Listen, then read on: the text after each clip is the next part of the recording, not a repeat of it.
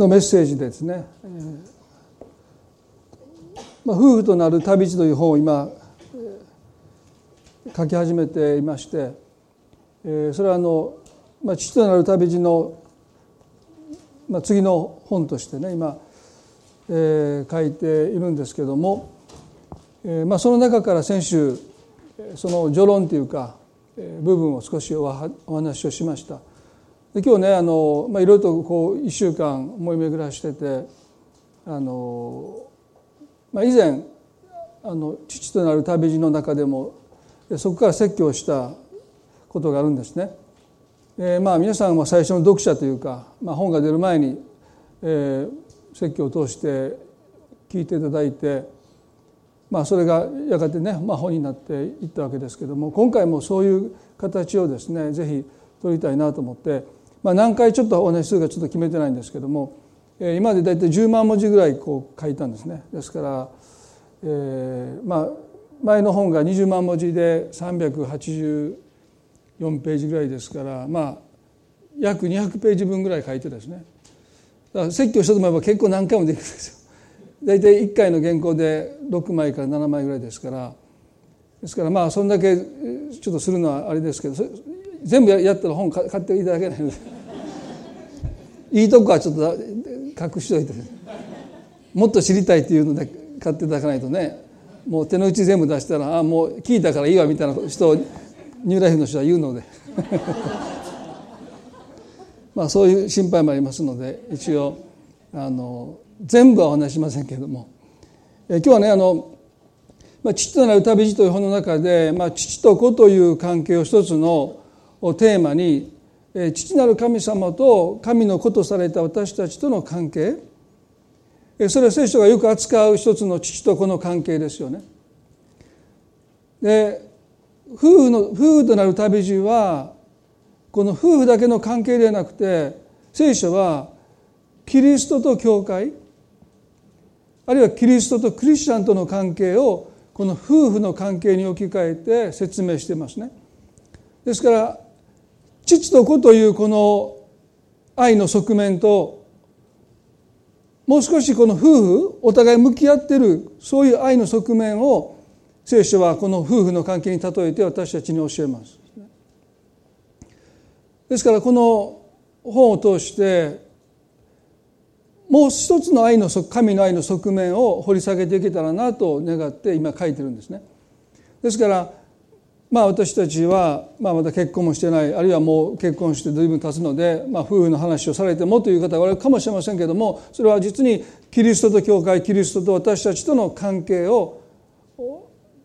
私たちに教えるために一つの夫婦の関係を聖書は取り上げるわけですから、まあ、それを一つの入り口としてイエス様と私たちとの関係というものをもう一度見直していきたい学んでいきたいと思うんですね。で今日はその罪の呪いということを一つの題材にこの関係がどのような影響を受けたのか神様との私たちとの関係あるいは夫婦の関係も含めてその罪の呪いというものがこの関係にどういう悪影響をもたらしたのかということをまず考えていきたいですね。で皆さんにも説教を通してもう何度もお話をしているので皆さんもよくご理解していただいていると思いますけれども創世紀の3章の16から19までにアダムとエバが犯した罪に対する神の裁きの宣告が記されていますね。で私たちはこの罪に対する神の裁きの宣告というものを無視して生きていけない。どこかで私たちがそこにつながってる。んですねそれを私たちが認めようが認めまいが私たちの経験するところのありとあらゆる問題の根源がここにあるということは聖書の教えるところですよね。ですからどういうような宣告がなされたのかということをですねまず3章の16節。妻エヴァに対する神様の宣告をまず読んでみたいと思います。女にこうおせられた。私はあなたの身ごもりの苦しみを大いにます。あなたは苦しんで子を産まなければならない。しかもあなたは夫を恋したうが、彼はあなたを支配することになる。またアダムに仰せられた。あなたが妻の声に聞き従い、食べてはならないと私が命じておいた木から食べたので、土地はあなたの上に呪われてしまった。あなたは一生苦しんで職を得なければならない。土地はあなたのために茨とアザミを生えさせ、あなたは野の草を食べなければならない。あなたは顔に汗を流して、家庭を得、ついにあなたは土に帰る。あなたはそこから取られたのだから。あなたは塵だから塵に帰らなければならない。まず皆さん最初に私たちがこの宣告から理解しないといけないことはですね妻に対してあなた夫を恋したが彼はあなたを支配すると言いましたそしてアダムに対してあなたは土地に種をまくけれども土地はあなたのために収穫ではなくて実りではなくて茨とアザミとを生えさせるという。あなたを野の草を食べると言いました。この宣告に共通する一つの罪の呪いとは何かというとロークが報われないということですよね。何度も皆さんにお話をしてますけども。何かオカルト的な何か呪術的な罰が当たるとかそういうものではなくて聖書における呪いの本質はロークが報われないということ反対に祝福とはロークが報われるあるいはロークした以上に報われていくということが神の祝福です。あなたは夫を恋したが彼はあなたを支配すると言いました。アダムにはあなたは土地に種をまくけども土地はあなたのために実を実らせないで茨とアザミを生えさせると言いました。前にもメッセージの中に言いましたけどこの茨というこの象徴はですねある人が種をまいた時にイエスの例えで芽を出したんだけど茨が塞いでしまった。そして最終的には実らなかったという例えの中で使われます。せっかく芽を出したのに途中で塞がれていってしまう。努力が報われないということの一つの象徴的な出来事ですよね。最初から芽を出さなかったらですねまあそれもそうなんでしょうけどでもやっと芽が出てこれからだという時に茨が塞いでしまった。それを聖書は罪の呪いとして私たちに教えます。一生懸命努力するんだけどもようやく芽が出そうになっていや芽が出てきてさあこれからだという時にそれが塞がれてしまう。ロークが報われない徒労に終わるということは罪の呪いとしての宣告の中に記されています。その究極が死ですよね。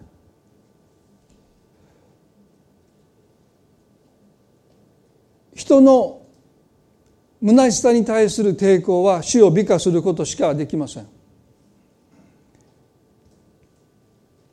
良い死だった。往生してその生涯を終えたということは確かにあるかもしれません。でも聖書は罪とともに死が入ってきたこの死こそがロークを究極的には虚しくしていくものなんだと教えます。ですからあのソロモンという王様はね信玄あの伝道の書の2の16でこう言いました。事実知恵あるもの愚かなものもいつまでも清くされることはない。日が経つと一切は忘れられてしまう。地位ある者も愚かな者と共に死んでいなくなると言いました。彼はね人生は空だと言った王ですよね。で彼がこの虚しさを突き詰めていくならばどこに行ったのか。虚しさの根源はどこにあるのか彼が、ね、王として、まあ、彼はもう仕事から免除されてますからもう朝おそらく朝から晩までですね。そのことを彼は考えうる時間を神から委ねられて与えられて彼はその虚しさを追求していく。まあ、一つの学問としてとっても尊いですよ。皆さん虚しさを、まあ、幸福を追求する学問たくさんありますけれども虚しさを彼は生涯かけて追求していった。その行き着いたところは死です。それは死をもって私たちは老苦した全てのことがやがて忘れられていくというここに行き着いた。だから人は何かにそれを刻もうとします。それはこの人生のロークが忘れられてしまうことに対する人の抵抗ですね。でもやがてそういったものも壊されてまあ、お墓に行った時私たちはねそこに墓石に刻まれている名前を見てその人がどういう人か全くわからないし周りの人に聞いてもその人がどういう人だったか誰ももう知らないというそういう時になってきた時にもはやそこには名前が刻まれてるけれどもその人がどういう人生を生きて何を何のために労苦したことさえ誰も一人と知らないということがやがて訪れるんだそのことこそが私が抱えてきたこの虚しさの根源的な問題なんだということを彼は言うわけですよね。しかし反対にこの罪の呪いの宣告に対して聖書の救いは十字架です。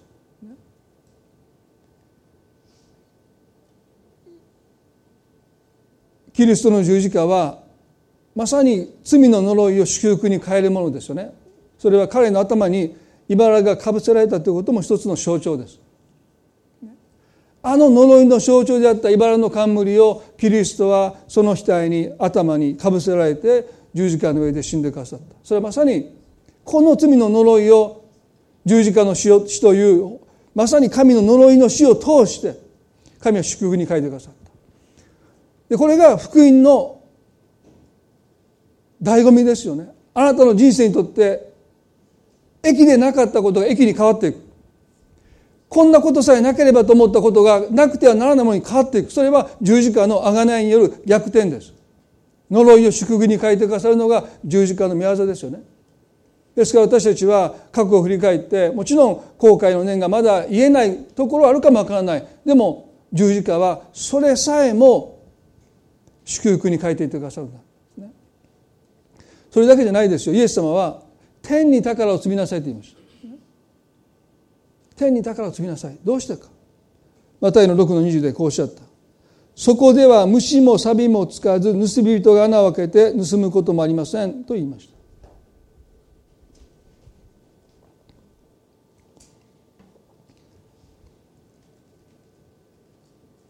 イエスの一貫した教えは二回報いは受けれないという教えですね。前に私皆さんにお話したかも分かりませんけど私ある時ね結婚式をしたんですね。前に言いましたね。そして私ねごご両親からもお礼をいただいたんです。まあ謝儀というかですねありがとうございましたって。でまあ誰の場合はですねその自由なんですね。だからいくらって決まってない皆さんもぜひねあの自由にしてくださいね。その金額が決まってないんですよ。ですからもうない時もあるかもしれないし。1000円だけ入った時もそれ分かりませんねその人が決めていいんです。でまあいただいたんですね。あありがとうございました。そしたらねご本人たちからもらったんです。そんな初めてです。え2つも。えこんな今まで経験したことないし2つもいただいたんで。ええー、と思ってで家に帰ったんですね。うちの奥さんに「いやご両親からもいただいてご本人からもいただいたけどどうしようと」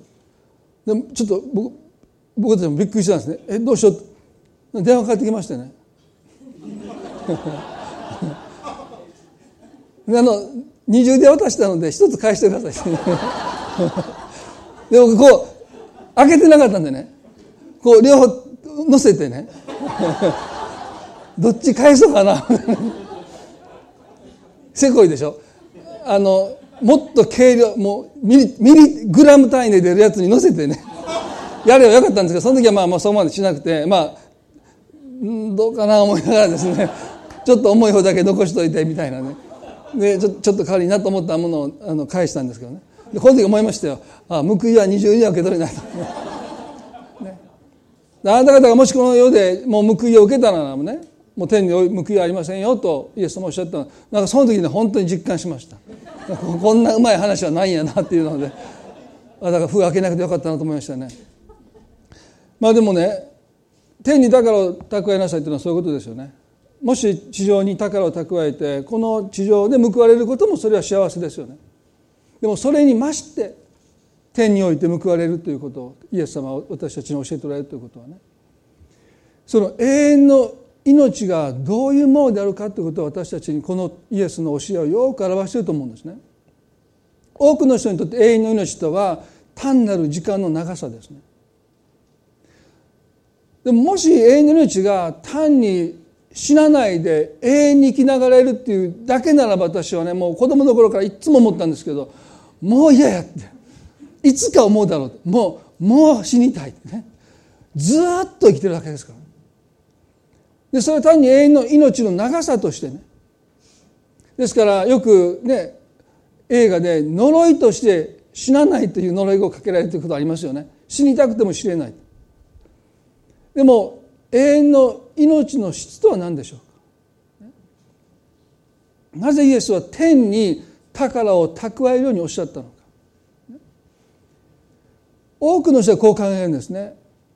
永遠の命は何か新しくリセットされた命。もちろん聖書の中には古いものは過ぎ去った身を全て新しくなったというので多くの人は誤解してる。今どう生きたのかはもうほとんど関係ない。そうじゃないでしょ。もしそうであれば天に宝を蓄えなさいというこの教えっていうのは全く意味をなさないです。永遠の命の質とは私たちは今どう生きたかそのことに対して後悔はしません。神が目の涙を拭い去ってくださるので私たちはこの世でした罪失敗過ち全部を私たちは天国に持っていって後悔し続けることはありません。それはもうもはや置いていきます。過ぎ去っていきますね。でも今天に宝を積み積んだものですね。それは永遠の時をもって私たちはそのことから報いを受けていくんです。その報いとは何でしょうか。ご褒美をもらうわけじゃないもう天国では全てが満たされているのでもう私たちは何も必要としない、ね、でもね私たちは喜びの源泉として今どう生きたのか。天に宝を積んだことを私たちは永遠の時間の中で喜びの源泉としてそれを受け続けることができるんだということです。後悔はないんです。皆さん今のこの世の中でもそうでしょ？人生を振り返って後悔することもあればあのことしてよかったなと心から今も思えてそのことをしたことを今も誇りに思えてそのことをしたことで今もあなたの心に満足と満たしを持たせてくれるそういう生き方犠牲選択がありますよね。その時はみんなからバカだって言われてそんなことしたってどうになるんだって言われてもいやもうその人に私はよくしてあげたい。で結局したけど裏切られた。ほら言わんこっちゃない。結局あなたがしたことをその人はねもう無駄にしたでもどこかそのことをあなたはとても喜びに感じて誇りに思える。主にするようにその人に何かをしてあげて。たとえそれがあなたが願ったような形でその人が報いてくれなくたとしてもそれはあなたの中で喜びの源泉になってる。10年経っても20年経ってもそれを思い返すならばあなたの心にそれをしてよかったと思える。天に宝を積むとは永遠の時あなたが。今この人生で主に喜ばれることをあなたが人から何と言われようと選んでそれをしたことをあなたはずっとよかった。いつもそれがあなたの喜びの源泉になっていくんだ。ですから単に後悔しないというだけじゃなくてねどれだけ多くの喜びの源泉を持って永遠の時を過ごしていくのかということはとても大切なことじゃないかな。だからイエスは天に宝を積みなさいとおっしゃった。後の喜びの泉と源泉としなさいだから今たとえ人があなたを理解してくれなくてあなたを誤解してあなたのしたことをその人がかえって逆恨みしたとしてももしあなたがそこで報いを得ることができなかったら喜びなさいって。もうそれあなたが天に宝を積んだことと等しいんだ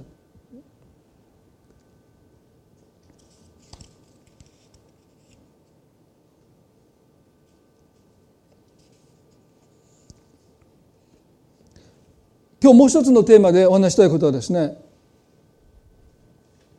罪の呪いがもたらしたのは私たちの労苦を虚しくしていくということが罪の呪いですよね。でそれは十字架によってキリストが呪われたものとなって死んでかせることによって祝福に変えられていく。でもそのために私たちだって何もしないでただ呪いが祝福に変わるのをただ待ってるだけじゃダメなんですね。神は私たちにも呪いが祝福に変えられるために私たちがしなければならないことを神は持っていてくださる。エヴァに対する裁きの宣告がこうです。3の16でね。特に後半です。あなたは夫を恋したうが彼はあなたを支配することになるとおっしゃった。あなたは夫を恋したうが彼はあなたを支配するようになると言いました。夫婦の関係の中で従うという愛の形が失われるということなんです。罪の呪いによって従うという愛の形が支配に変わっちゃった。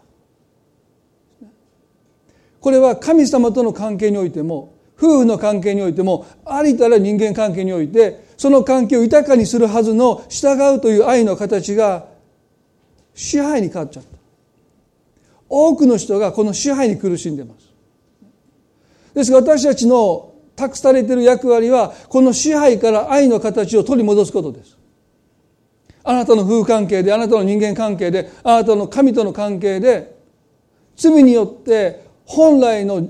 従うという愛の形が支配になった。この支配からもう一度愛の形としての従順を取り戻していく。その関係に取り戻していく。これが私たちの託されている働きです。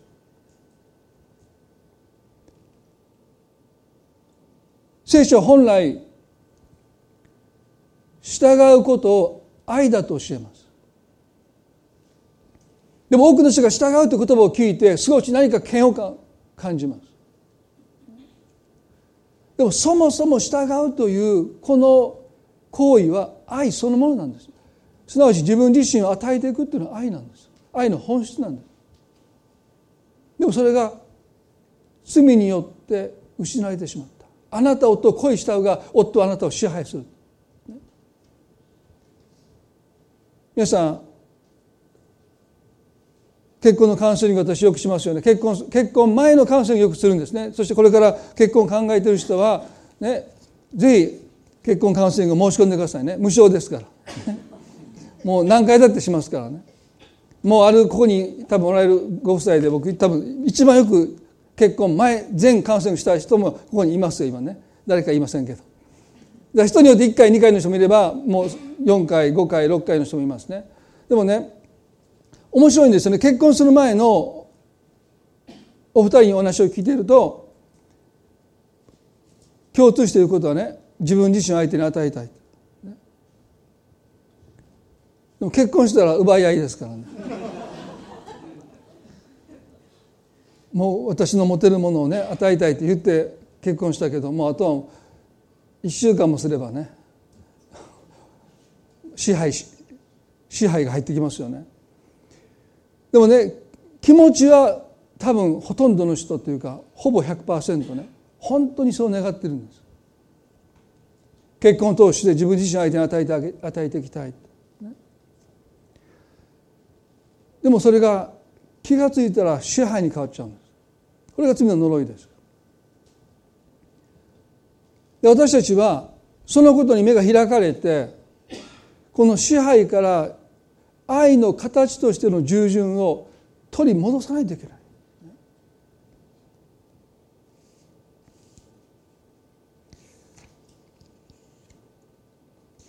このことがもしできないと私たちは神様との関係夫婦の関係人との関係において愛を深めることはできないんですそこに愛の形としての従順互いに自分自身を相手に与えていくという自分を与えていくというこの従順という愛の形がそこに育まれていかないとするならばその愛は成長を止めてしまいますよね。エペソの5の2425で聖書はねこのように書いてます。エペソの5の2425で教会がキリストに従うように妻も全てのことにおいて夫に従うべきです。夫たちをキリストが教会を愛し教会のためにご自身を捧げたようにあなた方も自分の妻を愛しなさいと書いてます。ここでも従順と愛が同義語のように使われてますね。表と裏の関係です。従順なき愛は愛でありません。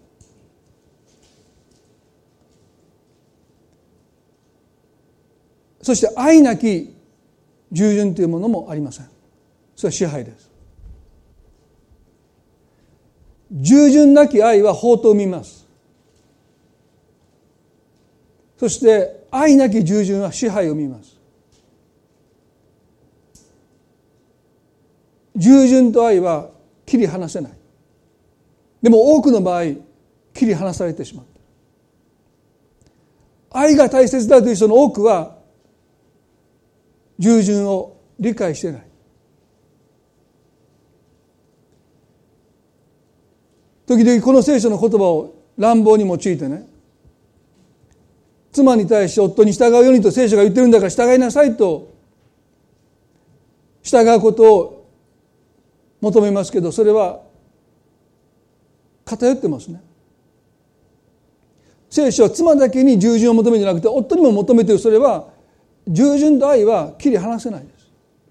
妻だけが従って夫が従わなくていいのか夫はただ愛するだけでいいのかそうじゃないです。従順と愛は表裏の関係です。ですからこの戒めは夫に対しても言われてる。夫よ自分の妻に従いなさいって聖書は言ってる。そして妻に対してあなたの夫を愛しなさいとも言ってる。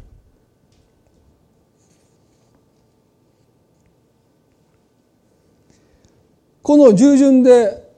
最も誤解されるのが従属とのですね従順と従属がいつも混同されてます。何が違うかというと従うと同じなんですね。でもね従順にはいつも自由意志があります。でも従属は自由意志はありません。従順は自ら選んで自分を与えます。でも従順は有無を言わさず与えることを強いられます。あなたが神様をどのような方と見るかによってこの従順と従属を私たちは混乱して使ってしまう。旧約における神のお姿多くの人は何か従属させる神のように新約の神は愛の神だけども旧約の神はもう有無を言わさず従うことを強いている神に誤解された方が多くいますけれども新明記の11の26から28に旧約における神のお姿が最も分かりやすい表現で書いてますね。見よ私は今日あなた方の前に祝福と呪いを置くとおっしゃった。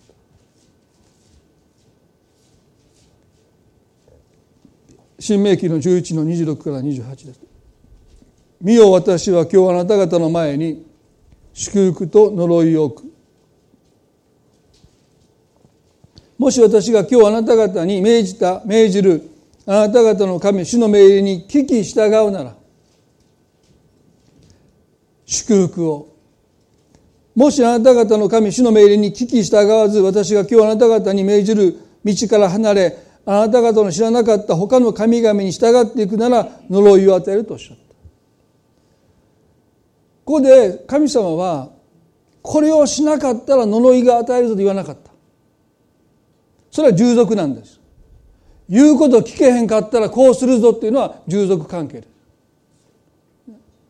選択の余地がないんです。でも神様はね私あなたの前に祝福と呪いを置くとおっしゃった。そしてあなたが選びなさいって言ったんです。あなたがもし祝福を選ぶならば私はあなたを祝福しますよ呪いを選べばあなたは呪いを受けるでしょうでもそれは私たちの考えではないでしょ。どっちかというと私たちに選択の余地がなくてもう結果として、本当は祝福が欲しいんだけども結局呪われてしまった。でもそうじゃないんだって。私はあなたの前にいつも祝福と呪いを置いていてあなたが選びなさいとおっしゃる。これが神に従うということの大前提です。ですから私たちにはいつも神様に対して従わないという選択も許されているということです。有無をやさず従うことを強いる神もし従わなかったらあなたを呪うって脅す神ではない。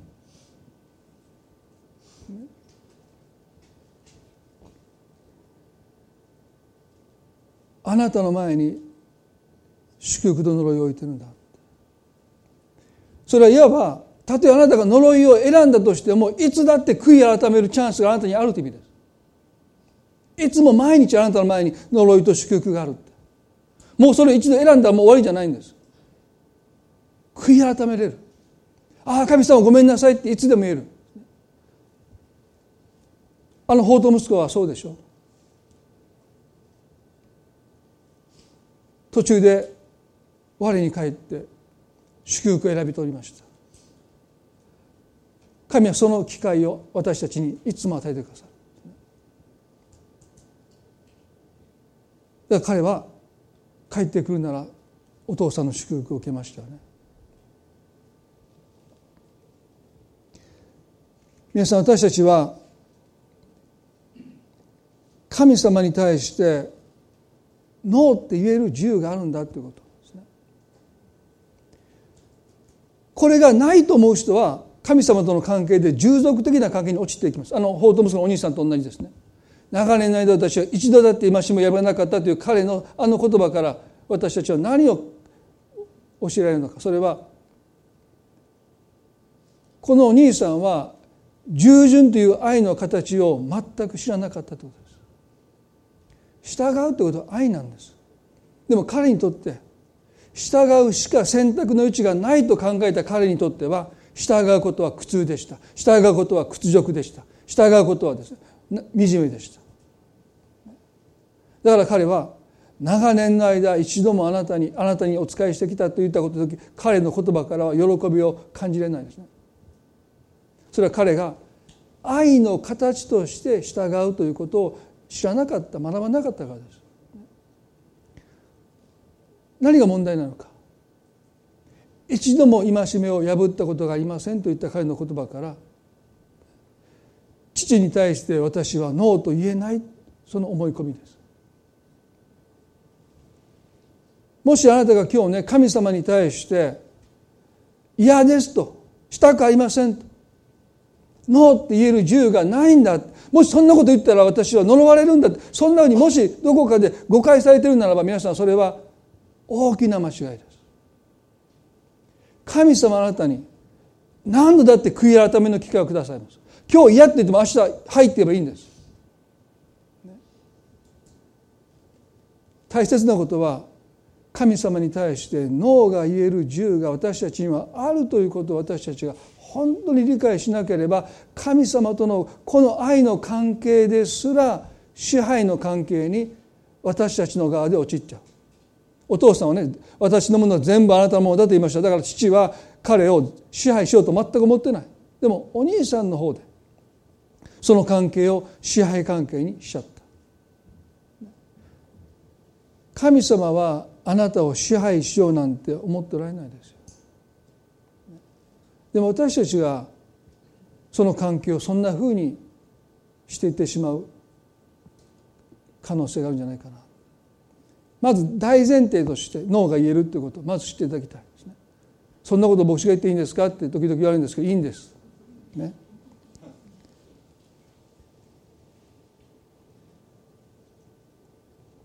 皆さんの責任ですから。第二コリントの8の7にごめんなさい。9の7にこう書いてますね。その次次に支配から私たちが愛の形としての従順を取り戻すためにはまず神様に対してノーと言えるということをですね銃が与えてるんだということをまず理解することそしてその次がねこの第二コリントの9の7でこう書いてます。一人一人いやいやながらでなく強いられてでもなく心で決めた通りにしなさい神は喜んで与える人を愛してくださいますって書いてます支配というところから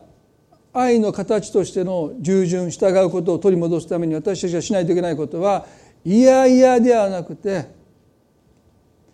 喜んで従えるその分を分量を範囲を自分の心で決めていいということです。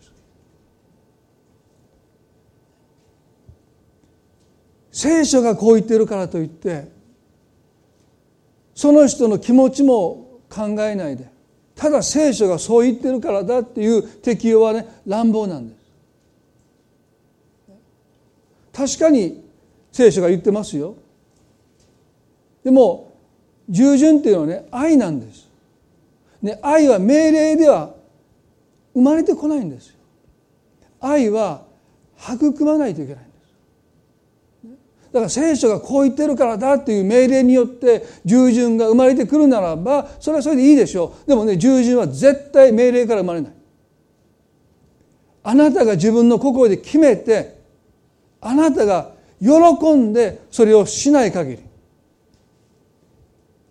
従順という愛の形はあなたの中で育まれないですだから聖書はね自分の心で決めなさいって言うんですもしあなたが夫婦の関係で神様との関係で人との関係でその愛のその関係を愛がもっと深く深まっていくことを願うならば相手が自分の心で決めることを良しとしていかないといけない。それが支配しないという心なんです。相手が決めたそのことを私たちは尊んでいく。ですね。でも支配する人はそれを認めない。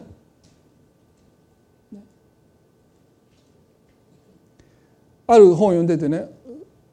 本当そうだなと思うんですけど二人の人にね10ドル渡してこれを2人でちゃんと仲良く分けれたら10ドル2人にあげますっていう。ですね。で最初にそれをもらった人がね手の中に10ドルあるでしょ。で平等から言うと5ドル5ドルですね。そしたらまあ2人ともが満足してその5ドルを受け取って自分たちものにできるんですね。である実験があって最初に受け取った人が、ね、すごく気前のいい人でもう私1ドルでいいから9ドルあなたあげるって言ったらその人は間違いなく9ドルもらえますよね。あこんなにいいんですかって。で半分半分でも大体受け取るんです。で4ドルでも受け取るんです。で3ドルでもまだ受け取るんです。で2ドルだったらいらないって言うんです。この人8ドル自分のとこに残しておいて。こっちに2ドルでもらえるんでただで。でもこの人が8ドル持ってるからそれだったらいらないって言ってほとんどの人はその2ドル受け取らないで突き返そうです。で結局2人とも満足しなかったからね。全部取り上げられるんです。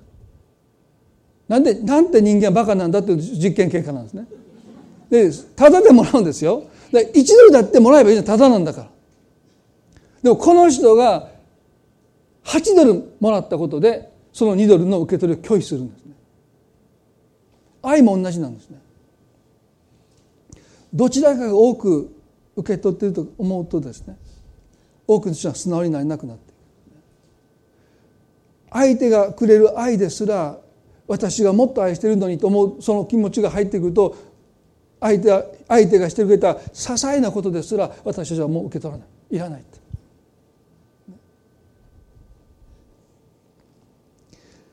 大切なことは相手が与える分量を決めることを私たちは尊んでいくってこと。それによって私たちはどんな支えないだって受け取れる人になっていく。んですね夫婦があるいは人間関係で愛が深まらないのはどちらかが少なすぎるって言って受け取りを拒否してるからです。ちょっと最近私カウンセリング、まあ、この教会の人じゃないので安心してくださいね。そのいろいろ他の教会の人のカウンセリングもするので。大体共通しているのはね夫婦の関係がそんなに劇的に変わらないんだけどちょっと相手がしてくれたことはありますよね。でもそれがほとんど受け取られてないんですね。でもいつも言うことはね相手が心で決めたことがあなたが望むほどの大きな愛じゃなくてもそれを尊んでいくということが大事です。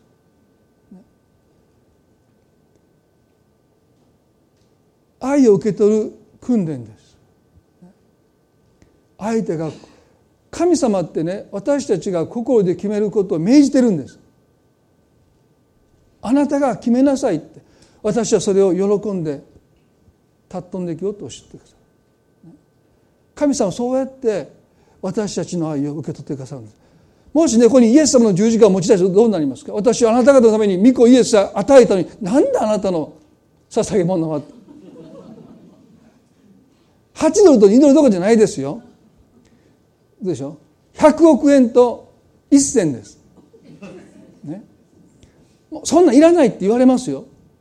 もしイエスが神がご自身が与えた御子イエスという代価とあなたがここで決めたそのものを比較なさるならば少なすぎます。いつだってそうです。勝てっこない。でも神様はもしあなたがそれを自分の心で決めたならば喜んで喜んでくださるんです。皆さん信じてますか？あなたがどんな犠牲であっても神にご自身を捧げることをあなたがもし自分で決めたならば神様はそれを喜んでくださるんです。あなたが決めた。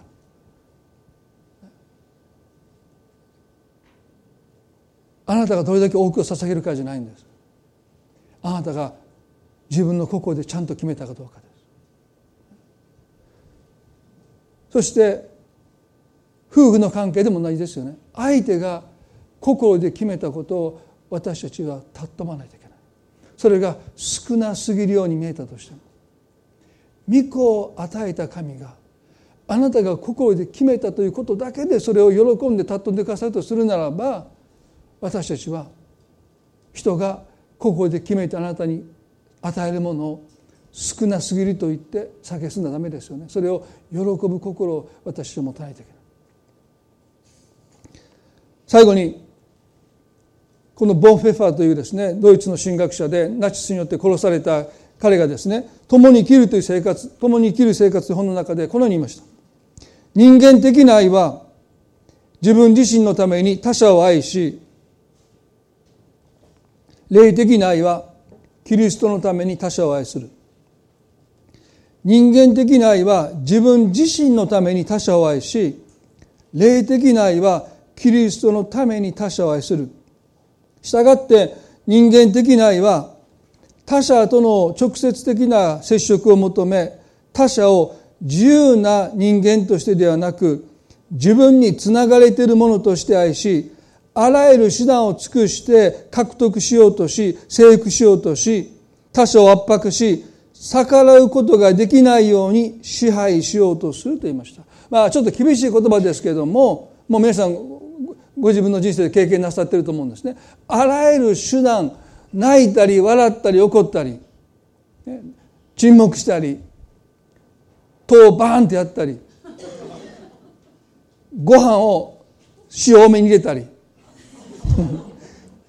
まあそれは分かりませんけどあらゆる手段を用いますよ皆さん、ね、何をしようとしてるんですか？自分の言いなりにしようとしてるわけでしょ。あなたをと恋したが彼はあなたを支配する。罪の呪いとしてありとあらゆる人間関係の中に私たちが望もうと望まないともたらされているこの罪の呪いと私たちが戦わない限り。気がついたらその人を支配しようとしてる。それが愛だと思ってる。それの究極の誤解を、ね、愛の無知ででもここで聖書はねもう一つの霊的ないという表現ですけどもボンフェバはこういうんです。キリストが私と他者との間に立ってくださるゆえに私は他者との直接的な交わりを要求することは許されない。他者は私から自由にされてありのままの彼としてあるいは彼女として愛される。すなわちキリストが彼のために人となり真で蘇られ彼のために罪の許しをあがない取り永遠の命を備えてくださったものとして愛される。ここでね彼はキリストが私と他者との間に立ってくださっていると言いました。支配という罪の呪いから私たちが愛の形としての従順を取り戻すために最後にしないといけないことはねその人の間にキリストを認めていくということです。すなわちその人のためにキリストが十字架で死んでくださったということを私たちが認めていくということですキリストの払った代価を私たちが認めていくときに私たちがどのように犠牲を払ったとしてもその死を支配する資格が私にはないということを私がもしキリストを私たちが認めるならば私たちはそこで減り下されますよね。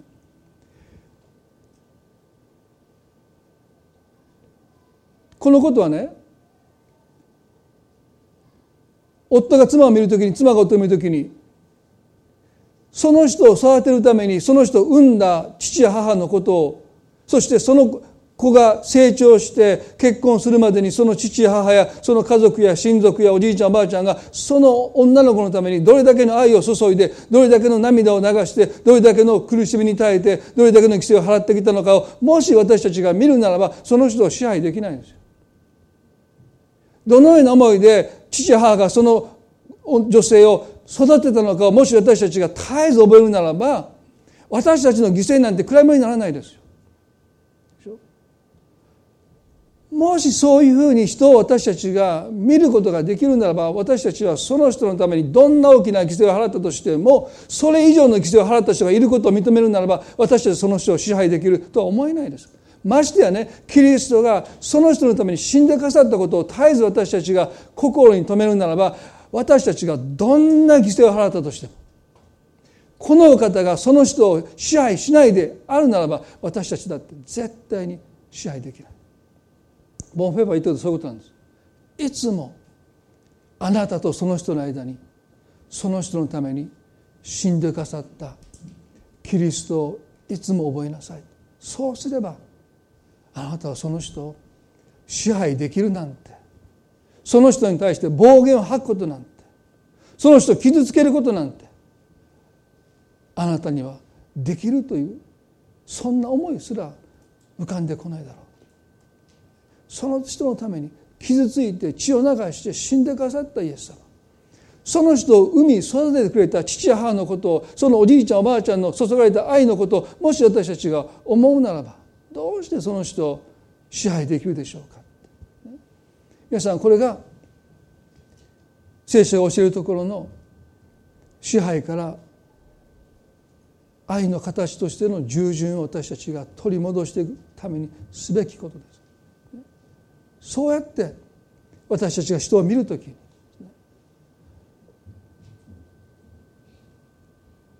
その人を支配するその誘惑から私たちは守られてキリストがその人を愛するように私たちも愛することを学んでいけるんだということ。キリストが命を与えてくださったように私たちもその人のために与えることを愛として学んでいくことができるんだそれは夫婦の関係だけでない。親子の関係の中でも知人友人の関係の中でも私たちは絶えずその間にキリストを見ていくということですね。それがあのパウロという人がね偶像に捧げたお肉のことでつまずいてる兄弟に対してこう言ったんです。この兄弟のためにもキリストは死んでくださったんだ。これがパウロのいつも視点です。この兄弟のためにもキリストが死んでくださったんだ。皆さんそうやって私たちは互いに見ていかなければならないんじゃないか。いやこの人のためにはイエス様死んでないって絶対おっしゃらないでくださいよ。そんなことはないんです。全ての人のために死んでくださったんですからあなたの奥さんだけは別だって。いや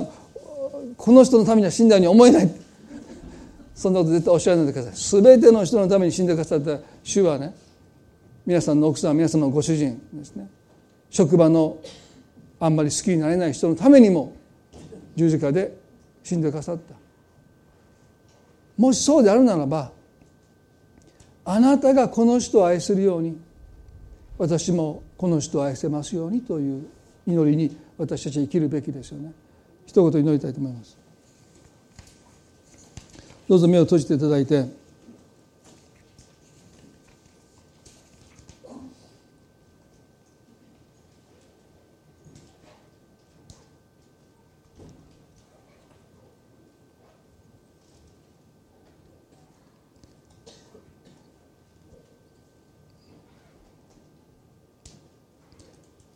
今日この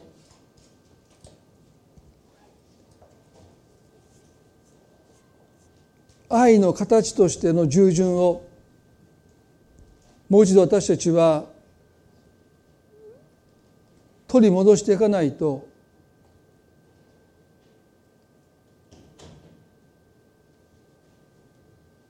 愛することが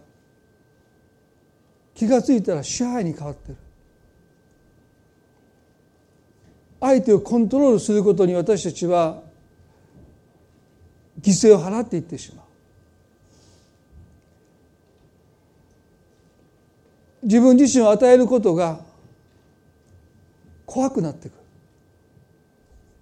悪循環です。神は実にその一人がお与えになったほどにこの愛してくださっ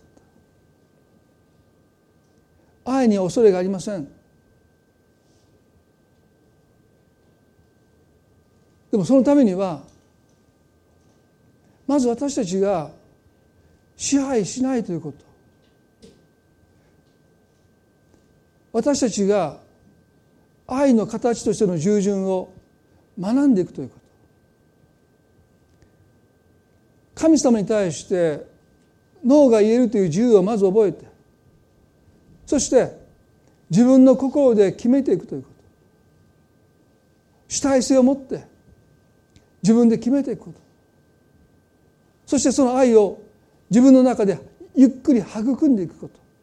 喜んで従えれるように喜んで捧げられるように。聖書が言ってるからそうじゃない。自分が心で決めて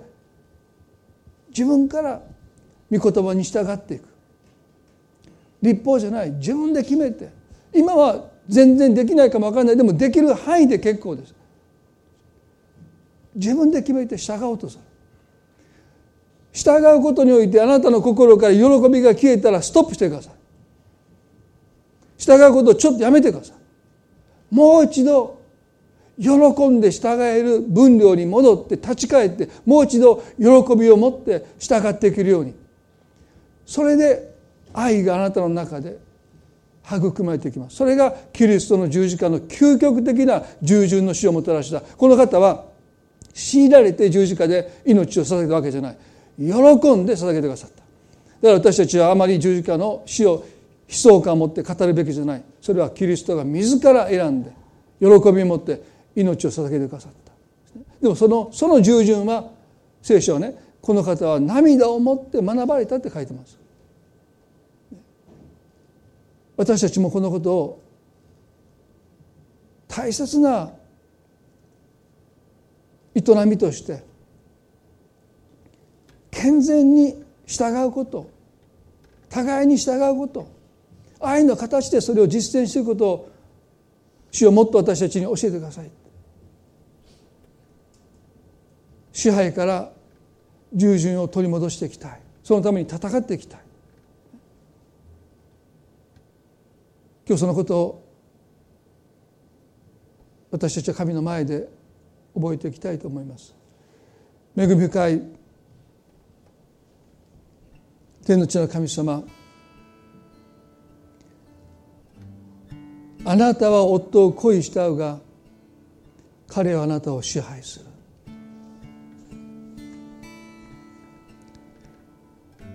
従順という互いに自分を与えるというこの愛の形が失われて支配が入ってきました。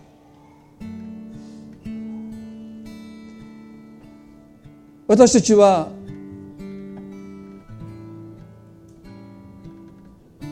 気が付かないうちに人を支配しようとします。コントロールしようとします。親は子供を子供は親を夫は妻は互いに。人は神までもコントロールしようとした。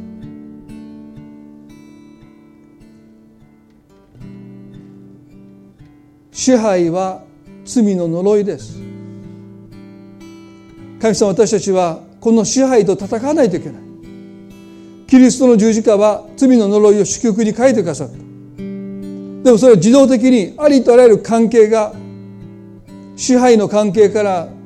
自由になって互いに与え合う互いに従い合う一体となっていく本当に麗しい関係になるわけではない。私たちは日々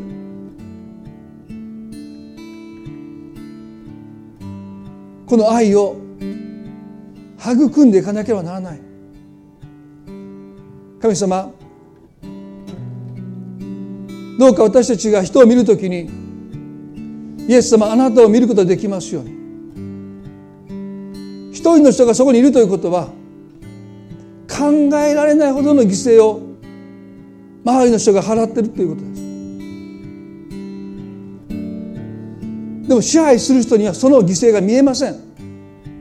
自分の払った犠牲だけしか考えてない。でも主よどうか私は目を開いてくださった。まずその人を産んだ父母。祖母や祖母。その兄弟がその人のためにどれだけの犠牲を払ったのどれほど思いを持ってその人を育ててきたのか。どうかその人たちのその愛の犠牲を私たちはいつも覚えることができますように。そしてその上にイエス様あなたの十字架のその犠牲をいつも思うことができますように。どうぞ私たちにその視点を与えてください。私たちはそれだけの多くの犠牲を払ってその人がそこにいるならばその人を傷つけることはできなくなってきますその人を支配しようなんていう思いを私たちは持てなくなっていくご自分の命さえ惜しまずに与えてくださった主がその人を支配せずにその人に仕えておられる。そのお姿を私たちはいつも見ながら主よどうぞ支配でなく従順の愛を持って互いに自ら与え合うその関係の中にますます生きることができますようにどうぞ助けてください。今日の礼拝を感謝いたします。あなたがこの一週間の歩みの中で多くの気づきを与えてくださって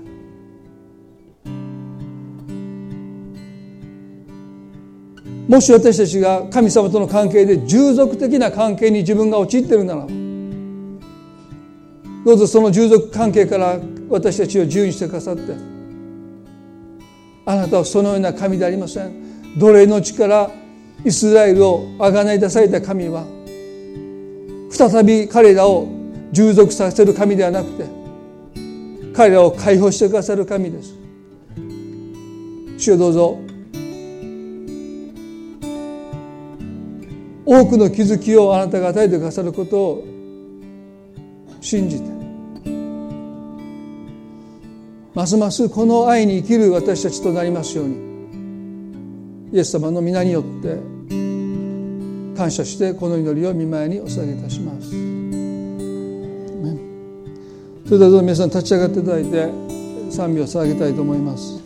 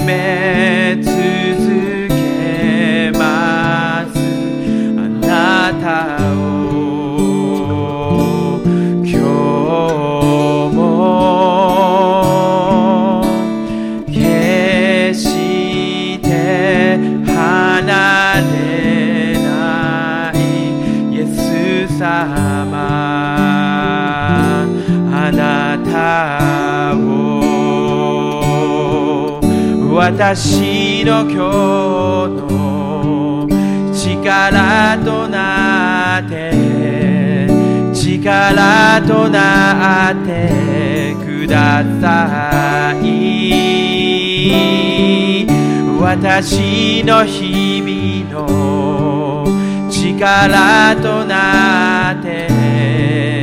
力となってください。見つめ続けます。見つめ続けます。あなたを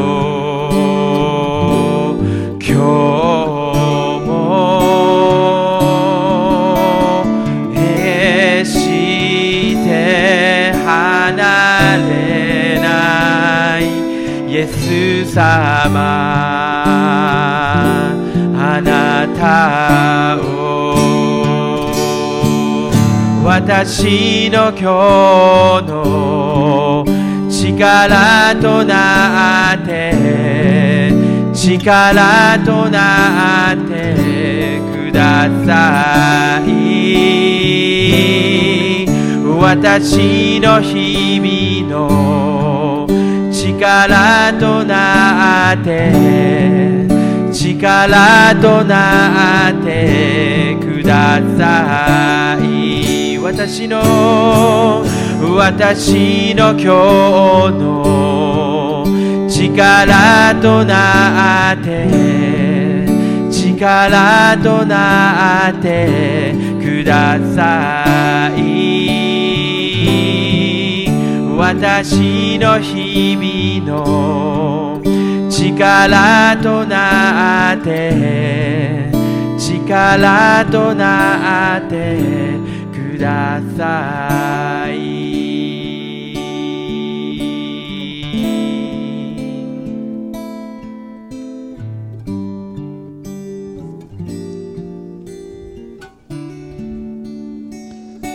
どうぞこの1週間神様と共に静まる時を持っていただいてもう一度あなたと神様との関係においてどれだけあなたが心で決めて喜んで神に従っているのか。もし喜びが失えてきたら少し下がって喜びを失ったところまで戻ってもう一度喜びを持って主に自らを捧げていく歩みを始めていただきたい。これは競争ではありませんね。いかに早くではない。本当に主と共にその関係を深めていく歩みですからその一つのバロメーターは喜びです。夫婦の関係でもそうですね。いつ与えることに喜びを失ったのかそこに戻ってください。そしてもう一度喜びを取り戻して喜んで与えていけるその関係に私たちは何度だってやり直せる。神様はそういうことを私たちにいつも許してくださる方悔い改めを許す神はあなたにいつもやり直す機会を与えてくださる。私たちはいつも。